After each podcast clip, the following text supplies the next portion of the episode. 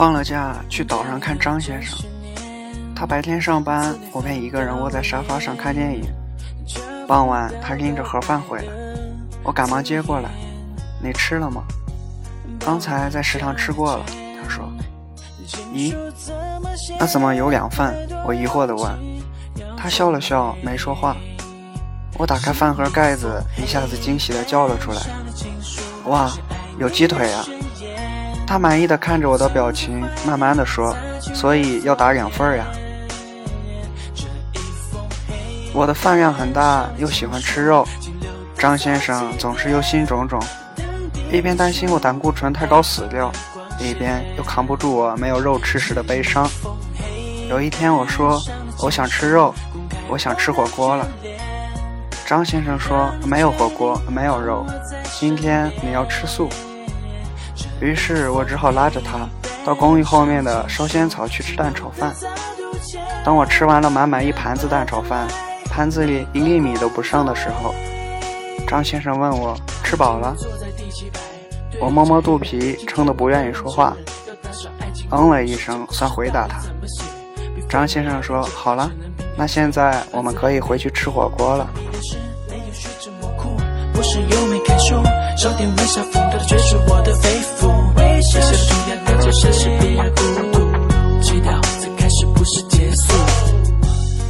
张先生喜欢打游戏，而我却讨厌游戏，也为此吵闹过几次，总是不了了之。有一次在家，他在隔壁房间里打游戏，我没事可做，只好瞪了他一眼就出去了。他立刻退了游戏，跟了出来。我反而很惊讶，忘记要生气，问他：“你现在退出来，不是要被队友骂的吗？”他得意的笑：“我在家只玩那种你一生气我就能退出来的单机游戏啊。”我又好气又好笑，真是拿这个人没有办法。然后想到不管游戏多么激烈，只要我打电话，他立刻接。我这边没边没际的瞎扯，他也不会不耐烦。再一想。如果让他彻底不玩游戏，那他没事可做，只好来打扰我。于是还是决定随他去吧，反正我又不是没有事情要做。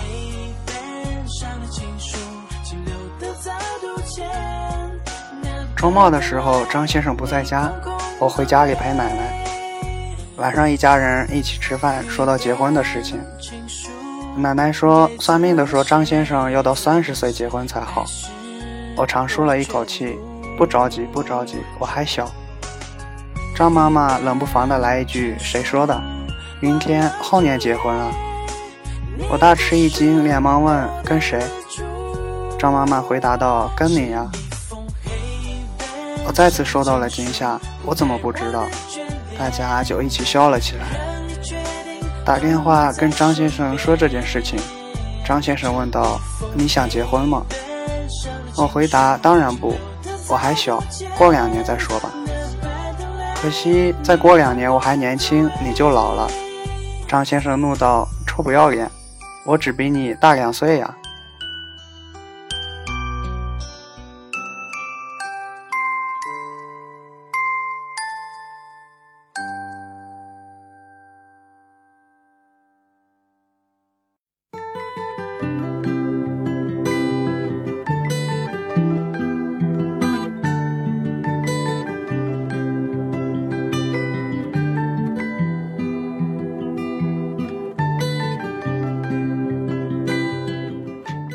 二零一三年的七夕，张先生在岛上加班，我叠了一大束红玫瑰插在瓶子里。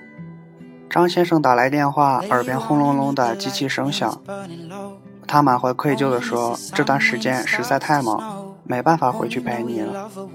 我给卡里存了一些钱，你自己买几件衣服吧，就当我送你的礼物。”我沉默了一会儿，没有说话。他问：“怎么了？不开心？”半晌，我说：“怎么感觉我被包养了似的？”张先生不屑：“得了吧，除了我，谁愿意养你？”我迅速的冲电话翻了个白眼，然后欢天喜地的逛街去了。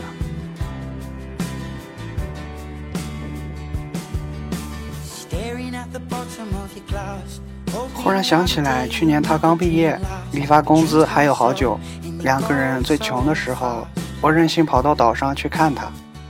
临走时，他把身上所有的钱塞进我的包里，送我上车。他站在车窗外，我拿出钱包要分一半给他，他摆摆手表示拒绝。想了一下，又说：“那你给我一块钱吧，我回去的路上想买根雪糕吃。”后来每每想到这里，都想要笑。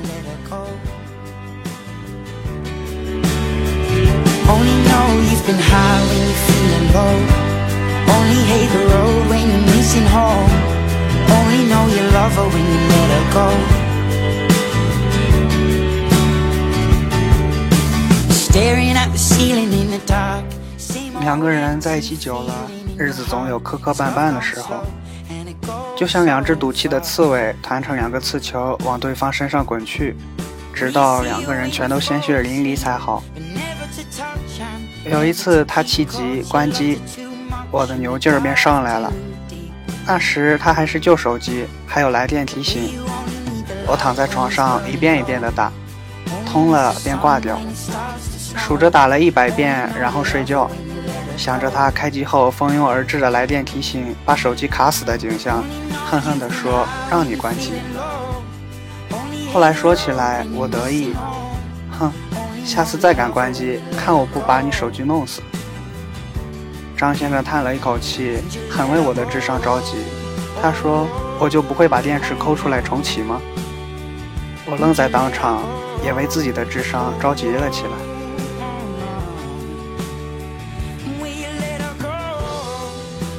两年前的一个晚上，我们吵架，我发了六百字的分析报告，字字是血，行行是泪的控诉他。凌晨三点，他发了条短信给我，是一段电影里的旁白，大致意思是：生命只有一次，我想在我们有能力的时候，都应该紧紧地抓住它。我默默地读完，检查了一下，没有语法标点错误。想到这么长的句子，他能一字不差的打出来，真是不容易。于是重归于好。Cause you only need the light when it's burning low. Only miss the sun when it starts to snow. Only know you love her when you let her go. Only know you've been high when you're feeling low. Only hate the road when you're missing home. Only know you love her when you let her go. And you let her go.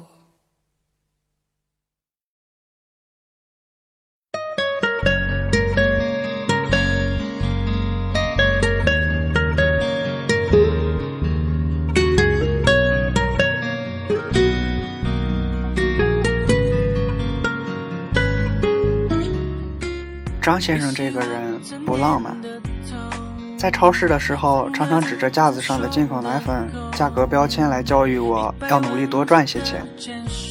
我很不以为然，孩子可以吃面糊啊，为什么非要吃那么贵的奶粉呢？张先生脸上的表情立刻变成了哀其不幸，怒其不争。在一起的第一个七夕，两个人在星海晒太阳。路边有卖花的小姑娘，远远的便递过来一支。张先生看看花，看看我，然后从包里拿出十块钱。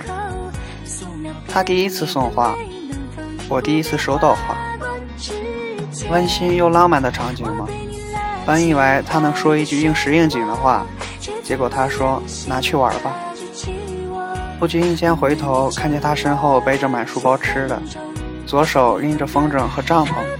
右手拿着伞和水，再看看自己手里，除了一朵花，空空如也，便觉得所谓浪漫，也不过如此。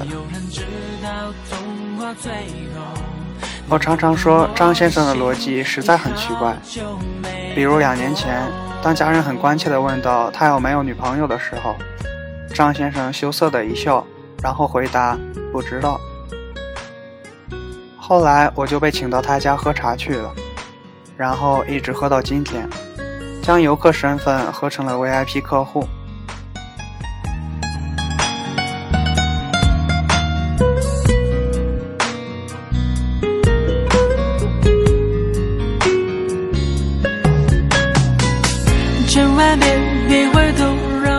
毕业了，一入江湖便身不由己，两个人再也没有自由可以天天相见，偶尔跑到岛上去看他。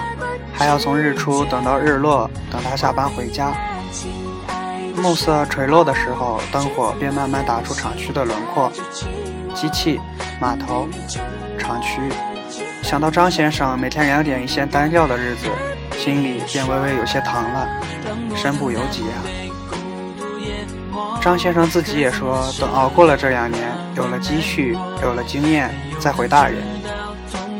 想到他这么辛苦，也不过是想以后的日子好过一点，便觉得再也没有抱怨的理由。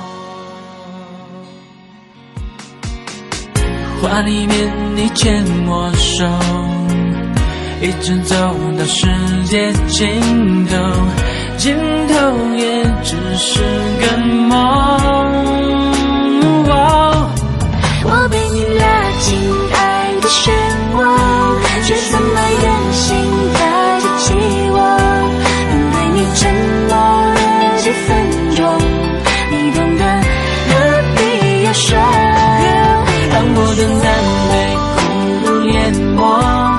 怎么舍得让你难过？没有人知道痛到最后，你懂得我的心已好久没痛过。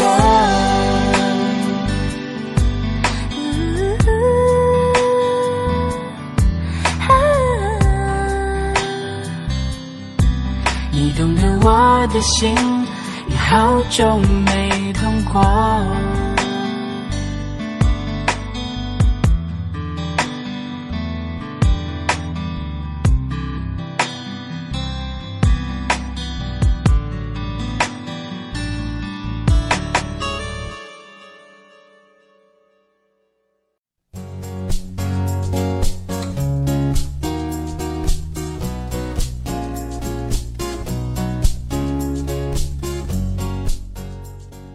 我常常恬不知耻地问张先生：“我这么多优点，你到底喜欢我哪一点啊？”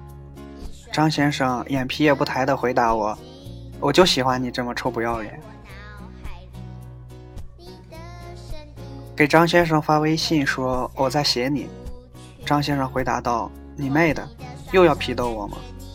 我说：“写的太好，会被骂是晒幸福啊。”张先生说：“所以为了不伤害别人。”就要告诉大家，我们越来越惨，对吗？我说，嗯，不错，很上道。张先生说，那可不可以把我写的帅一点？我默默地说，可是我更想把你写的温暖一点。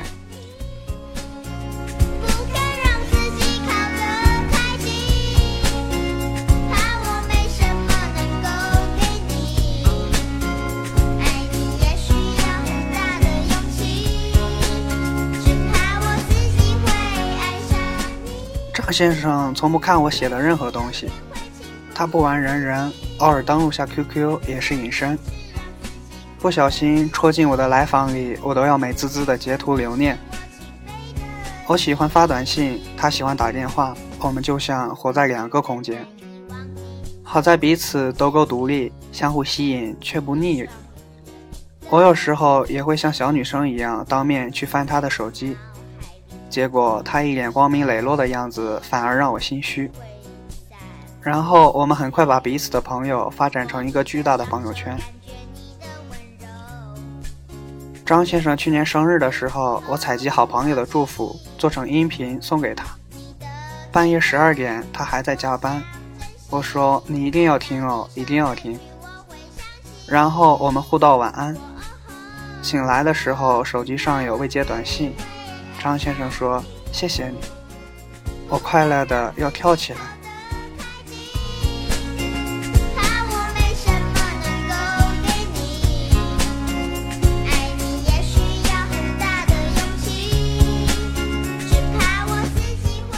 公交车上，我文艺兴起，问张先生：“你没有梦想吗？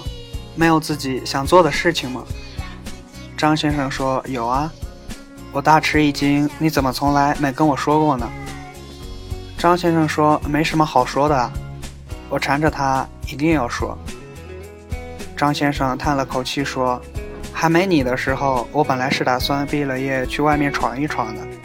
年轻人，谁不想先闯荡几年再安顿下来？反正年轻，失败了也没有什么。谁知道半路杀出你这么个拖油瓶？我总要先求安稳，我总得去你家的时候让你爸妈放心啊。我自言自语：原来我不是你的奶茶，而是你的拖油瓶啊。那你现在的梦想是什么啊？张先生悠悠地回答道：“赚钱养你啊。”